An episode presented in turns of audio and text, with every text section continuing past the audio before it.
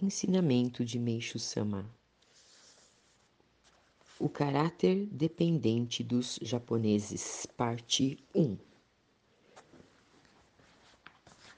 Nós, japoneses da atualidade, nota-se uma característica muito forte, sua dependência. Em maior escala, em nível de governo, comércio e outros setores, eles estão na dependência dos demais países. Também existe subsídio do governo para diversos artigos de consumo e ajuda financeira do Banco do Japão. Médios e pequenos empresários afirmam que irão à falência se não obtiverem empréstimos bancários.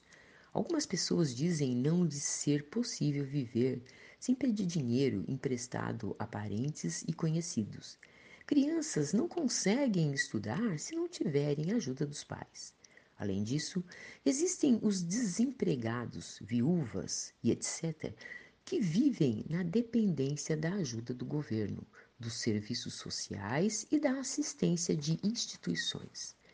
Onde quer que se observe, parece que nada é possível sem a ajuda de terceiros.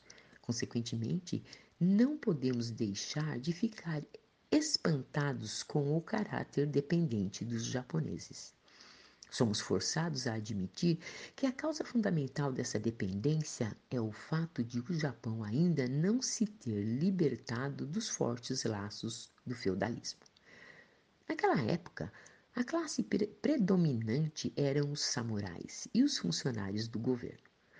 O restante era a classe dos cidadãos em geral. Os mais graduados viviam da pensão a eles concedida pelos senhores feudais os menos graduados, excetuando os patronais, embora recebessem uma pequena quantia, tinham sua vida garantida durante muitos anos. Caso, por exemplo, o empregado de uma loja iniciasse uma atividade autônoma, era costume o patrão permitir que ele usasse o nome da sua loja e até recomendar a uma parte da freguesia que comprasse a sua loja do ex-empregado.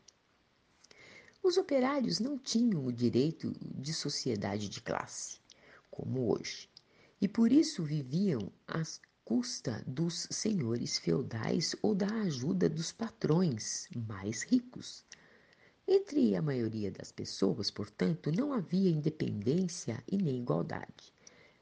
Elas dependiam da ajuda dos mais poderosos e, logicamente, não eram donas da sua própria vida. Uma vez que essa situação se prolongou por vários séculos, é perfeitamente justificável a dificuldade do povo em libertar desse sentimento de dependência.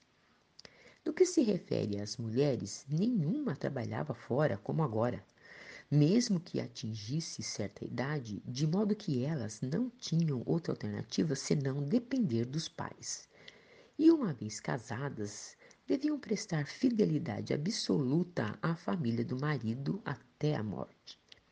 Além disso, desobedecer ao marido ou à sogra era tido como trair os deveres da esposa, o que tornava a situação muito mais difícil. As mulheres estavam, pois, numa situação semelhante à de uma planta parasita que não consegue sobreviver se não se agarrar a algo bem forte. Tirado do livro O Alicerce do Paraíso, volume único.